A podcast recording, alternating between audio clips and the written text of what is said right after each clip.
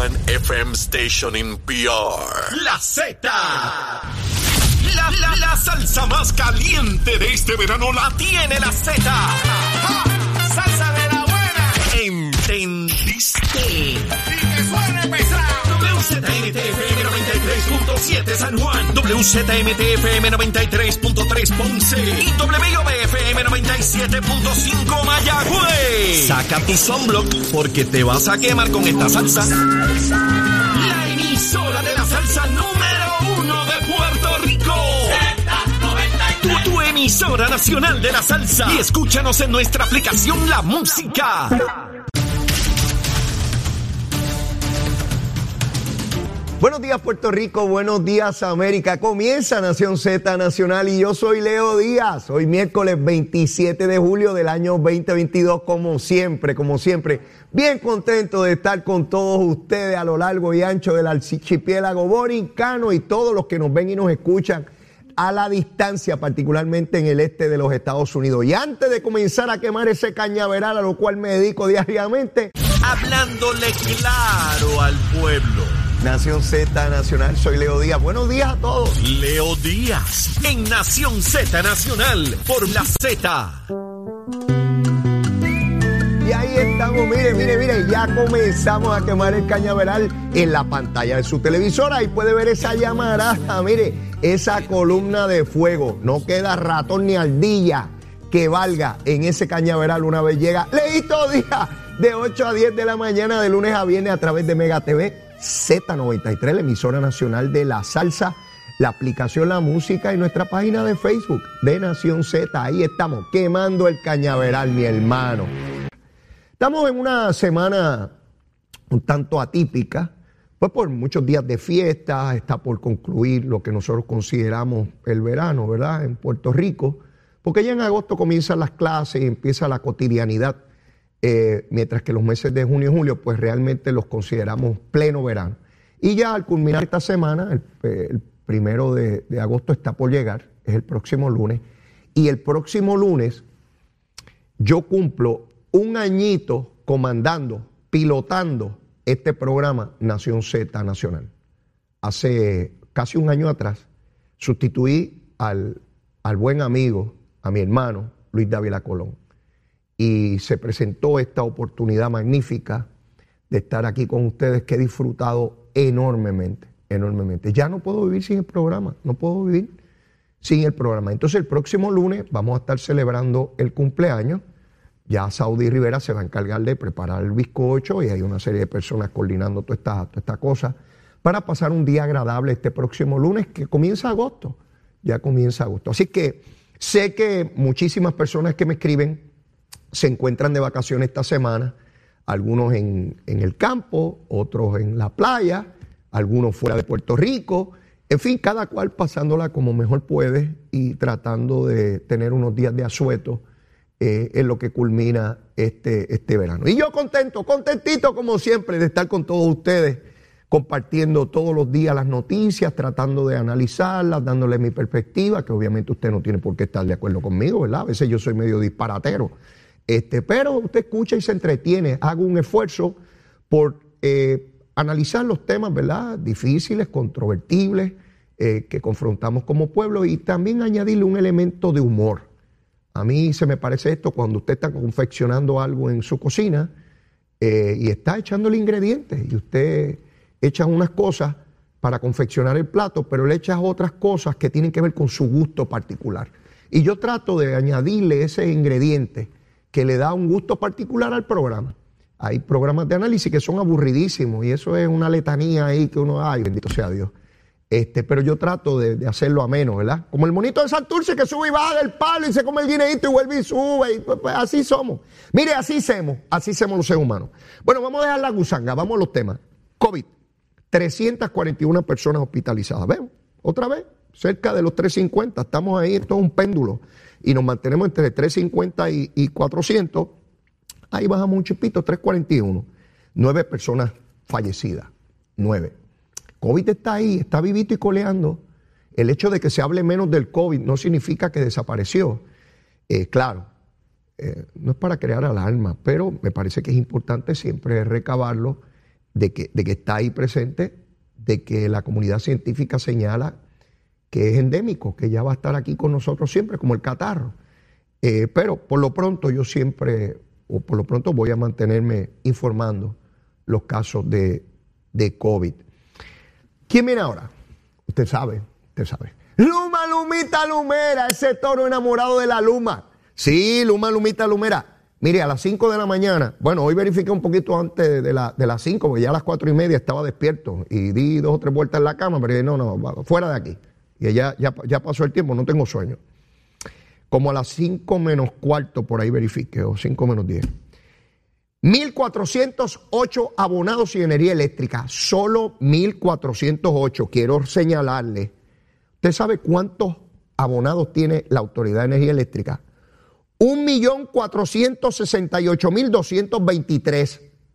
Y de 1.468.223, solo 1.408 no tenían energía a las 5 menos cuarto de la mañana de hoy. Verifiqué antes de comenzar el programa, como siempre hago.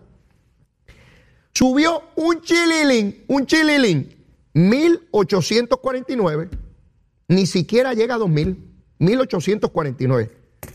Luis Raúl, papito, te despertaste, papá, estás durmiendo todavía. Bueno, Luis Raúl se acostará con la gorrita puesta. Hay que preguntarle, a lo mejor se acuesta. Luis Raúl, papito, ¿tú te acuestas con la gorrita puesta? ¿O te la quitas, la pones al ladito de la mesita de noche? Luis Raúl no dice nada de esto. Ah, que si Wayne, que si esa compañía, que son unos bandidos que hay que eliminar Luma y fuera Luma y fuera Luma. Es un discurso ideológico, político. Y fuera Luma y fuera Luma. Mire, si hubiese ganado el Partido Popular, no hubiesen sacado tampoco a Luma. ¿Recuerdan del contrato y la privatización del aeropuerto? Que dijeron en la campaña que iban a sacar al Aerostar y 20 cosas. A que Alejandro no lo sacó. No lo, esos son discursos de, de, de, de peregrulla, de coger de tontejo a la gente buscando votos, porque el que va a traer. No, hombre, no hay que reconstruir un sistema que está colapsado y hay una entidad a la cual se le dio esa responsabilidad y hay un dinero que se le da para eso y hay que fiscalizarlo para que así lo cumplan de un sistema que estaba colapsado y que vino unos huracanes y lo acabó de fastidiar. Y eso no se hace de la noche a la mañana. Pero me... ¿Verdad que ya no escuchan programas diciendo que a la gente se le fue la luz? No. Las dos semanas antes de la marcha, habían programas de radio y televisión aquí creando el escándalo. A todo el mundo se le había ido la luz. Millón cuatrocientos y pico de, abonados sin energía eléctrica. Y abrían los teléfonos y la gente llamando. Mire, si yo abro los teléfonos ahora, me van a llamar 1849 abonados que no tienen luz. Y siempre va a haber gente que no tiene luz. Lo importante es que sea un grupo dramáticamente pequeño. Porque siempre el sistema tiene posibilidad de colapsar en algún punto. Pero mire dónde estamos, 1849. Claro que puede reventar una centella a las 11 y 42 minutos y quedarse, qué sé yo, 10 mil, 40 mil. Pues, pues, sabemos que el sistema está así. Pero hoy, mire dónde están los numeritos. Mire dónde están los numeritos. Y Jaramillín, Jaramillín, ¿dónde está papito? Besito en el cutis, despierta, hijo. Mira los que son hoy. Sí, besitos en el cutis. Sí, porque no es personal, yo los quiero, los adoro. Son mis hermanos puertorriqueños, yo los adoro. Pero se ponen embusteritos y cuando se ponen embusteritos les tengo que decir que están embusteritos, seguro. Y son buenos puertorriqueños, hombre, sí, no importa las diferencias que tengamos, vivimos aquí, esta, esta isla es para todos nosotros, o estas islas, porque son Vieques y Culebra. Ven cómo hablamos y discriminamos cuando decimos la isla de Puerto Rico y Vieques y Culebra, ¿no valen? Seguro que valen. Sé que son nuestras islas. Pero desde chiquito a mí me enseñaron la isla de Puerto Rico, me decían los maestros, la isla de Puerto Rico y Vieques y Culebra como que no contaba. Y se le queda a uno eso en el hipotálamo, ¿sabe? Cada vez que uno habla es la isla de Puerto Rico. Son las islas de Puerto Rico. Pero bueno, no vamos a entrar a una clase de geografía ahora porque me desvío, me desvío con una facilidad increíble. Es que yo hablo en cantidad, ¿sabe? Mami me lo decía, este muchacho habla en cantidad. Pues sigo hablando. Pues bueno, eso con relación a Luma, Lumita, Lumera. Eso es lo que hay. Bueno, hoy se conmemora el natalicio del doctor José Celso Barbosa. Eh, yo quiero poner en contexto quién fue Barbosa. El movimiento estadista en Puerto Rico, pues Barbosa vive Barbosa vive. Barbosa murió, murió físicamente, murió. Su legado Y está en pantalla una foto del doctor José Celso Barbosa. Este era un hombre negro puertorriqueño. Es importante, ese dato es importante aquí, es bien importante, es medular, es medular. Barbosa nació en Bayamón en el 1857. No es el Bayamón que usted conoce hoy. Hoy llegamos a Bayamón por cualquier avenida, ¿verdad? Barbosa nació en el siglo XIX, no en el siglo XX, no en el siglo pasado, en el anterior, en el XIX. A mediados de ese siglo, 1857, nació Barbosa. De San Juan a Bayamón había que coger montones de relevo de caballos por ir para abajo. Sí, porque era distante, no habían avenidas, ni habían calles como las conoce. Mire, cuando cuando miramos personajes de la historia tenemos que ubicarnos en tiempo y espacio, porque a lo mejor pensamos que Barbosa tenía celular. Sí, es que, ¿verdad? Nos transportamos así este, de inmediato y tratamos de imponerle las características sociales y los valores sociales de hoy a ese momento. Y quiero, quiero destruirle los esquemas que usted tiene en la cabeza para transportarlo, si eso fuese posible, al momento en que nace este ser humano. Un día como hoy, Barbosa nace. Pero nace en el siglo XIX, en 1857. Murió en el 1921. Este señor, educado en Puerto Rico, se fue a vivir a New York, lo llevan allá, allá estudia.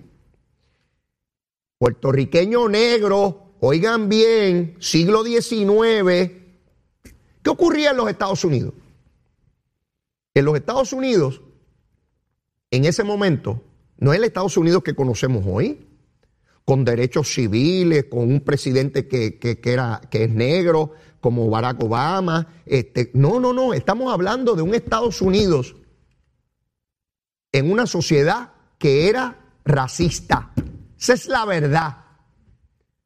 Había tenido una guerra civil entre el norte y el sur, particularmente por elementos económicos y de mantener la esclavitud. Sí, esa es la realidad de la nación. Yo escucho estadistas aquí que se vuelven locos y no quieren reconocer cosas y los Estados Unidos es perfecto y perfecto. Los Estados Unidos no es perfecto, nunca lo ha sido y no hay ninguna nación perfecta en el mundo, ninguna lo ha sido, porque están conformadas por seres humanos y los seres humanos no son perfectos. Así que dejemos la, la cosa esta de pretender que hay una sociedad que es perfecta, no hay sociedades que buscan la perfección. Y eso sí es los Estados Unidos, como sociedad. En la búsqueda continua de la igualdad y la perfección. Eso sí es verdad. Y Barbosa se va a New York.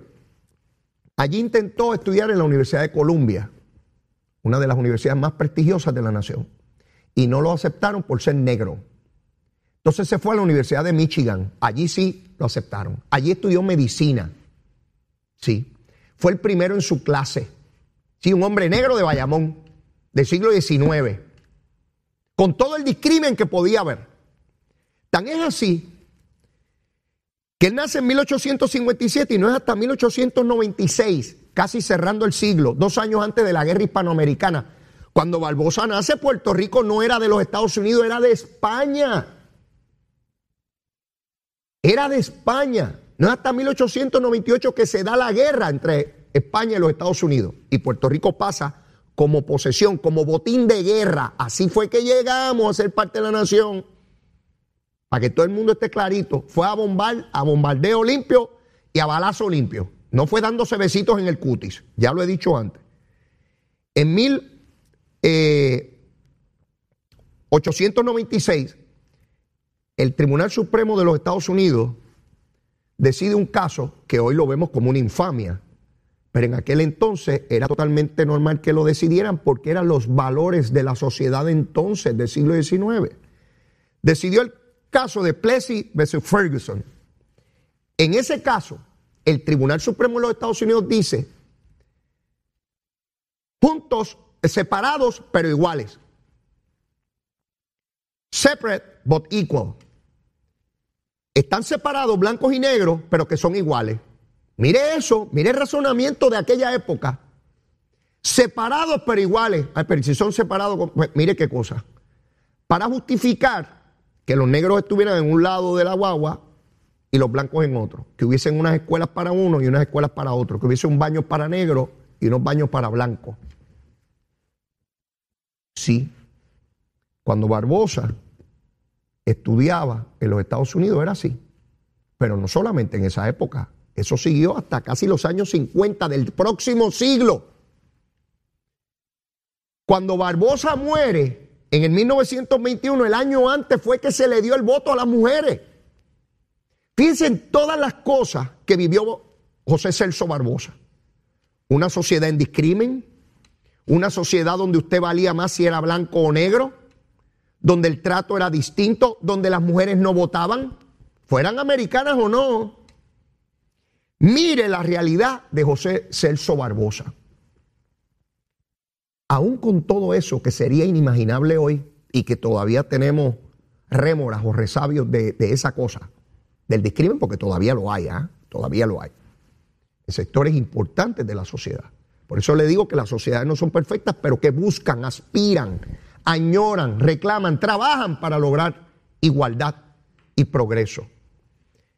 Con todo eso, Barbosa entendía que las instituciones que constituían los Estados Unidos eran de tal naturaleza que iban a procurar siempre la igualdad. Y él lo entendía como médico, como científico.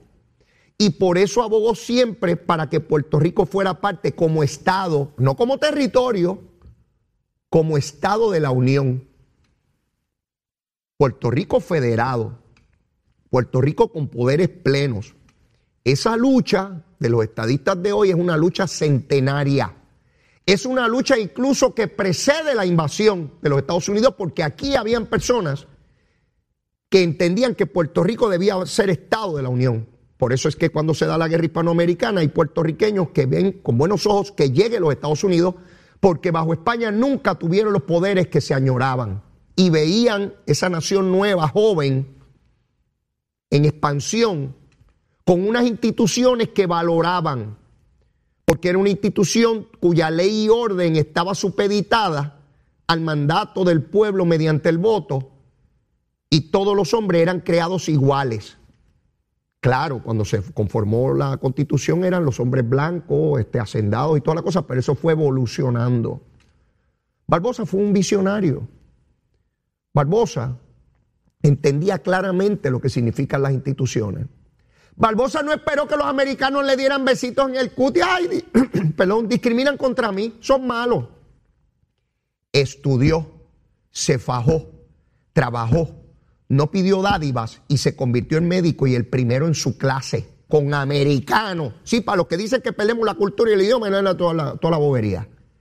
Mire, tengo que ir a una pausa, pero voy a continuar con esta explicación, porque esa conmemoración de José Celso Barbosa tiene tanta vigencia hoy como tuvo entonces de una trayectoria inconclusa aún para nuestro pueblo en la lucha y búsqueda de la igualdad de derechos como ciudadanos americanos. Y de ahí voy a pasar al estatus del proyecto en la Cámara de Representantes Federal y a otra serie de temas que tienen tanta vigencia hoy como tuvieron entonces cuando Barbosa luchaba por un Puerto Rico que tuviera derecho pleno. Llévatela, chero.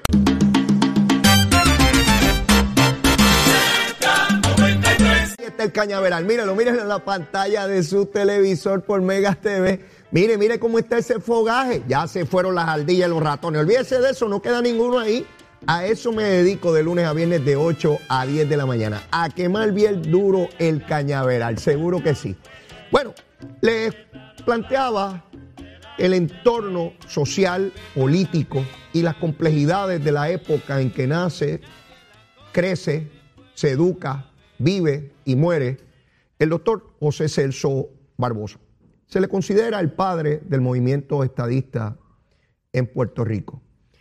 Las particularidades de Barbosa son en extremo importantes, porque fíjense que no estamos hablando aquí de un hombre adinerado, de una familia política, eh, un hombre blanco y hacendado. No. Las probabilidades de éxito de Barbosa en la sociedad en que se desarrolló eran prácticamente nulas, prácticamente ninguna, por no ser una persona adinerada, por no ser una persona eh, blanca, por no ser una persona que viene de familias hacendadas. No, nada de eso.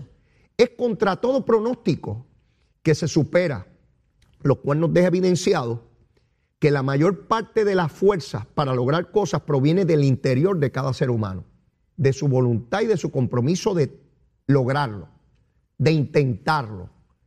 Y a veces nos detenemos como personas, ay no, yo no puedo hacer eso, yo no lo puedo lograr, a mí no me van a dejar, yo no puedo. Y ese mismo pensamiento individual lo llevamos a nivel colectivo, que ahí es donde los quiero llevar. Como pueblo, no, nosotros no podemos, nosotros no, no, no lo vamos a alcanzar.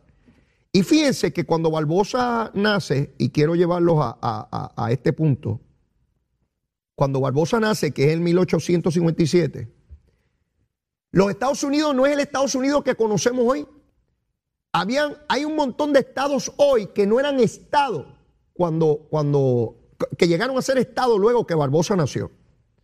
Montana llegó a ser estado en el 1858, Oregón, Kansas, West Virginia, Nevada, Nebraska, Colorado, North Dakota, South Dakota, Montana, el estado de Washington, Idaho, Wyoming, Oklahoma, Nuevo México, Arizona. Nuevo México, Arizona entraron en el siglo XX, 1912. Y en el caso de Alaska y Hawái fue el otro día, en el 1959.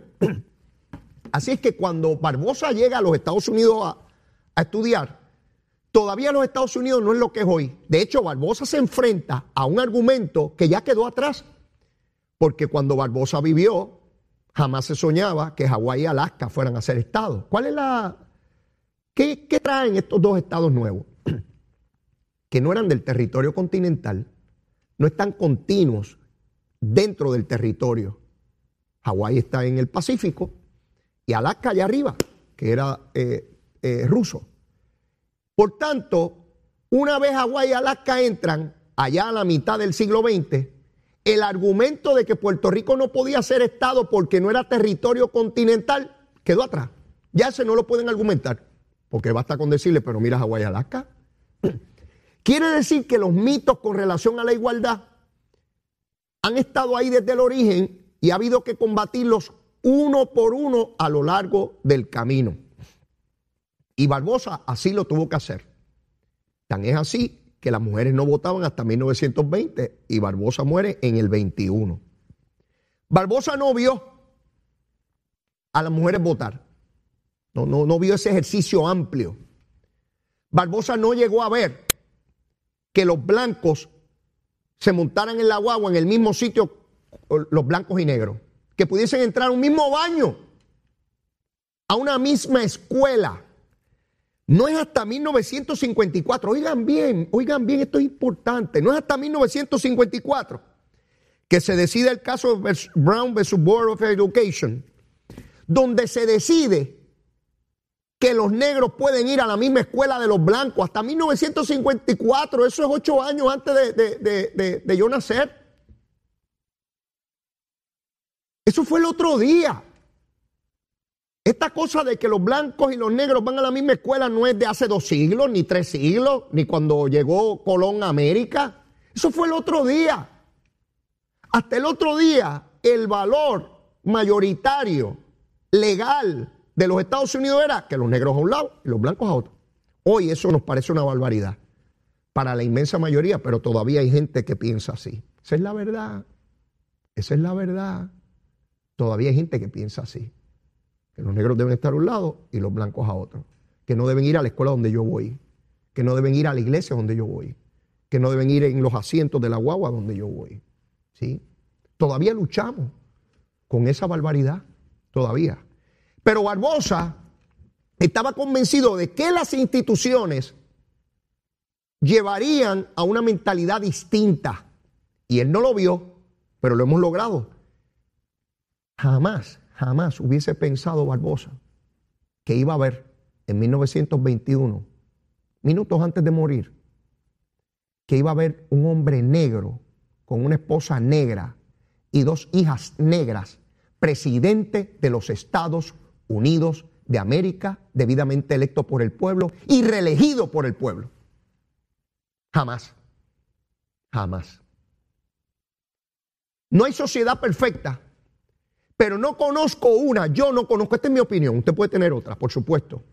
No conozco una nación sobre la faz de la tierra que luche tan desesperadamente, abierta y democráticamente por lograr la igualdad entre sus ciudadanos que los Estados Unidos de América. Inglaterra nunca ha tenido un dirigente negro, un primer ministro negro, ¿verdad que no? Y hay negros en Inglaterra. Francia ha tenido algún negro, tampoco. Alemania. Y busque. ¿Qué potencia o qué país de los que llamamos de primer mundo ha tenido un negro de presidente? Los Estados Unidos de América. ¿Que todavía queda racismo? Claro. Pero ese pueblo tuvo la capacidad de manera democrática, libre, voluntaria, de escoger a un hombre negro en dos ocasiones presidente de la nación. Sí, señor. Por las instituciones valiosas que tiene. Eso lo vio Barbosa desde el primer día. No tuvo que vivirlo para anticipar lo que sería. Por supuesto, ahí está esa lucha. Y eso nos lleva a un proyecto que está atendiéndose en la Cámara de Representantes Federal y que plantea Steny Hoyer, el dirigente demócrata, portavoz en la Cámara de Representantes Federal, que aparentemente esta semana no habrá tiempo. La sesión culmina este viernes. Y que habrá que esperar hasta septiembre para la votación. Algunos dirán, ah, pero no estaban los votos. Mire, hemos esperado más de un siglo. Hemos esperado más de un siglo. Por supuesto que yo hubiese querido que fuera esta semana, pero antes que eso hubiese preferido que hubiese sido en 1921 y que Barbosa lo hubiese visto. ¿Usted no cree? Claro, siempre pudo haber sido antes. Lo importante es la lucha. No que si no me quieren los americanos. Mire cómo se ha ido eliminando los mitos de que perdíamos la cultura, y hoy vemos una juez en el Tribunal Supremo. Mire, ese mismo Tribunal Supremo que en el 1896 decidió el caso de Plessy, separados por iguales. Ese mismo Tribunal Supremo, que no es hasta 1954 que decide que los negros pueden estar con los blancos, ¿sabe quién está allí en ese Tribunal Supremo? Una juez puertorriqueña, Sotomayor. ¿Saben quién es el secretario de Educación de los Estados Unidos? Un puertorriqueño, Cardona. Sí. Ven, ven cuánto ha cambiado. Barbosa hubiese visto a una juez del Tribunal Supremo de los Estados Unidos, puertorriqueña. Barbosa hubiese visto a Nidia Velázquez, a Gutiérrez, a Serrano, a todos, Darín Soto, a todos esos legisladores federales puertorriqueños. Sí, cuando él murió faltaban muchas décadas, no años, décadas, para que llegara el primer puertorriqueño a esa Cámara de Representantes Federal. ¿Verdad que no se sentaron a llorar porque los americanos no me quieren y no me dan unos besitos que no me quieren y discriminan, bendito? Yo soy un puertorriqueño arrodillado y flojito. Sí, yo soy un jíbaro con una gorrita aquí. Con una pava puesta aquí, bendito, yo lo que sé es cargar plátano y cantar este, este que, no vendí los plátanos y con las jaquita vaya. Sí, con las canciones que nos hacen chiquitos, sí, yo no, no, no, las jaquita vaya y no vendí, no vendí el de eso y volví a mi casa sin. Es, es de lamento, es de lamento, nuestra historia está llena de lamento. ¿Por qué tenemos que siempre estar lamentándonos? Ay, qué lamento, y el lamento borincano, y el lamento borincano. No es que no tenga un valor en sí mismo como una creación artística, por supuesto que sí. Pero la vida de los pueblos no puede ser en el lamento. Ay, es que no lo logramos porque no podemos, es que nos discriminan, es que el idioma, es que la cultura. Pues entonces usted no tiene fe ni en su idioma, ni en su cultura, ni en su nada. La historia de este pueblo no puede ser en un lamento. La historia de los pueblos tiene que ser de voluntad de lograr cosas. Igual que nuestra vida personal. Como la cosa esta del ay bendito. El ay bendito también, mira, ay, ay bendito, ay bendito ay bendito. Ay, pues vamos a lamentarnos de haber nacido también. Sí, porque es que nosotros llegamos aquí, somos chiquititos, porque somos puertorriqueños, una isla chiquitita, y nosotros, ay bendito, los chiquititos. Nidia Velázquez lleva 30 años en ese congreso y es puertorriqueña. Y no está con el lamento. Está allí echando para adelante. peleando y luchando como es la vida misma. ¿Cuándo bajará el proyecto a votación? Esperemos que si no esta semana, en septiembre, y luego a la lucha en el Senado y ver las cosas que correspondan. Pero no podemos estar en este lamento histórico. Y unos aquí defendiendo ese liderato bendito que todavía en Puerto Rico sigue que, que, está bien, que está bien como estamos. Porque mira las cosas que logramos. Sí, es como que, mira si estamos hasta vivos. Mira si esto está bueno que estamos hasta vivos. Mira qué bueno está estamos hasta vivos. No, hombre, no. Por eso es que la prédica, la vida, la lucha ejemplificante de Barbosa tiene tanta importancia. Y tiene importancia más allá de la estadidad. Barbosa es un ejemplo claro de la capacidad de un ser humano y de un pueblo. No se achicó porque él venía de una isla chiquitita española, porque cuando él viaja a New York, esto era una isla española. Y él era el hombre negro que no querían allá. Y se impuso, se convirtió en médico, porque hoy en día, ¿verdad? Tenemos la posibilidad de que mucha gente se convierta en médico. Pero ¿cuántos se podían convertir en médicos puertorriqueños? Díganme. Y graduados de universidades prestigiosas.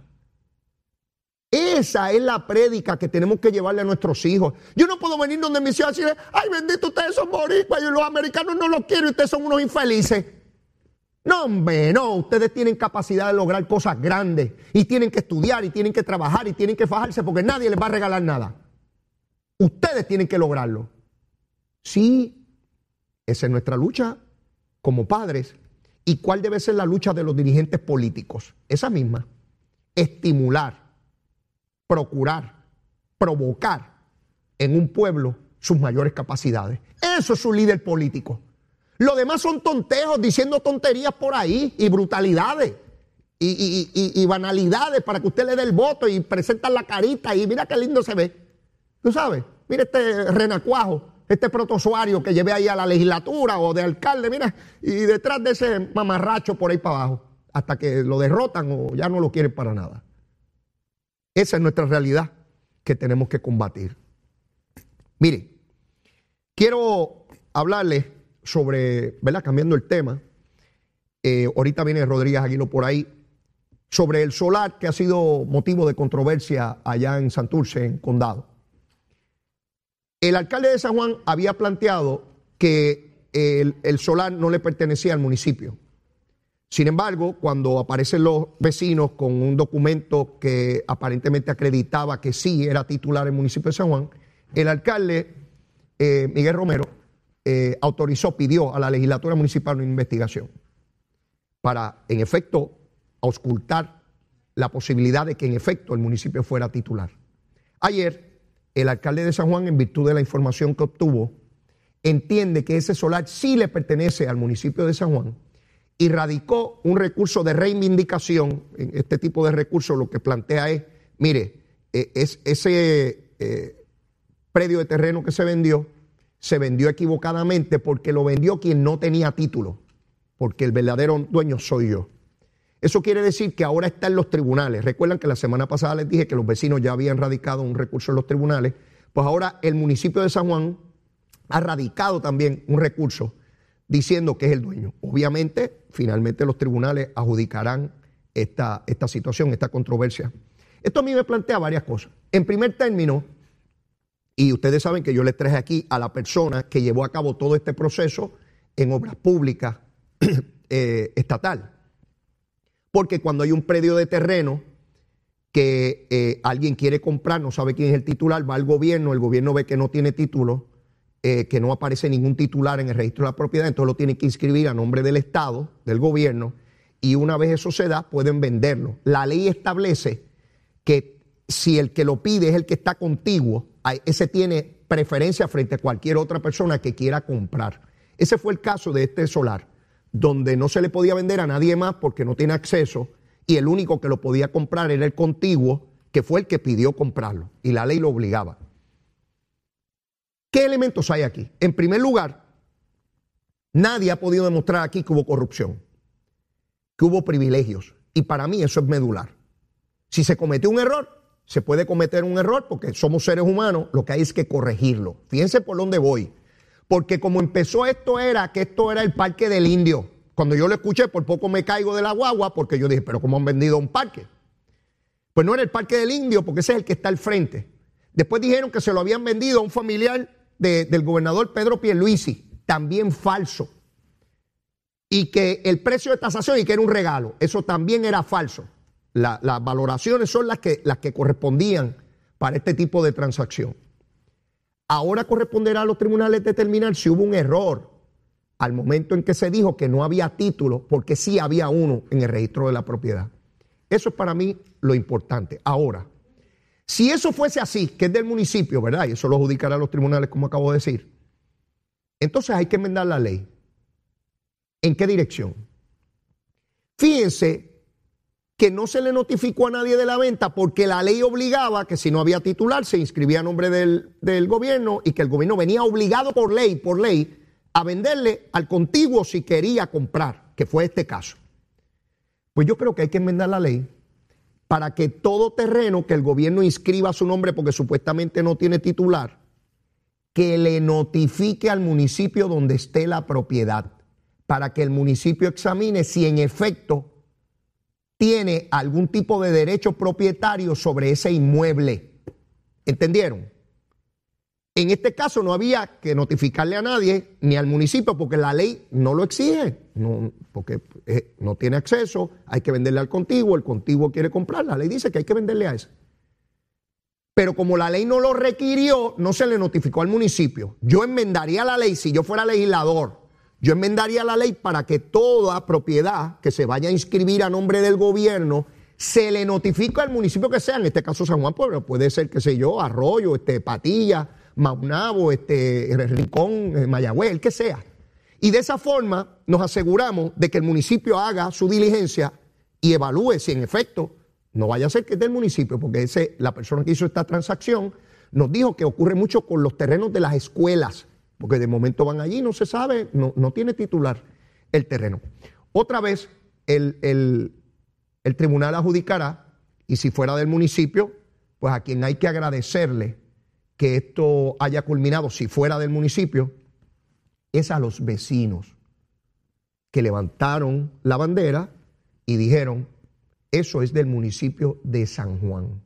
Entonces el sistema, aún los que digan que el sistema no sirve y que el sistema no, para, para mí demuestra lo contrario, que el sistema sí sirve, que se pueden hacer los reclamos, los planteamientos y que hay la posibilidad con las instituciones de ley y orden de reestructurar y de buscar las cosas en su estado de derecho, como corresponde. Así que cuando se dan estas controversias es cuando se pone al sistema a, trabajar como corresponde. Es la manera de medir, de cuantificar si el sistema tiene las herramientas necesarias para corregir cualquier defecto o error que se cometa en el camino. Así que cuando yo veo las controversias, no le huyo ni tengo problema, lo que hay es que poner todas las partes para adjudicar quién tiene la razón. Eso es un sistema de ley y orden. Eso es lo que llamamos ley y orden, donde el ciudadano hace un reclamo, la otra parte hace el señalamiento correspondiente y un tribunal, de manera objetiva e imparcial, adjudica el derecho aplicable. Ya tengo a Rodríguez Aguiló aquí, mire, está listo para meterle fuego al cañaveral como corresponde, así que llévatela, chero.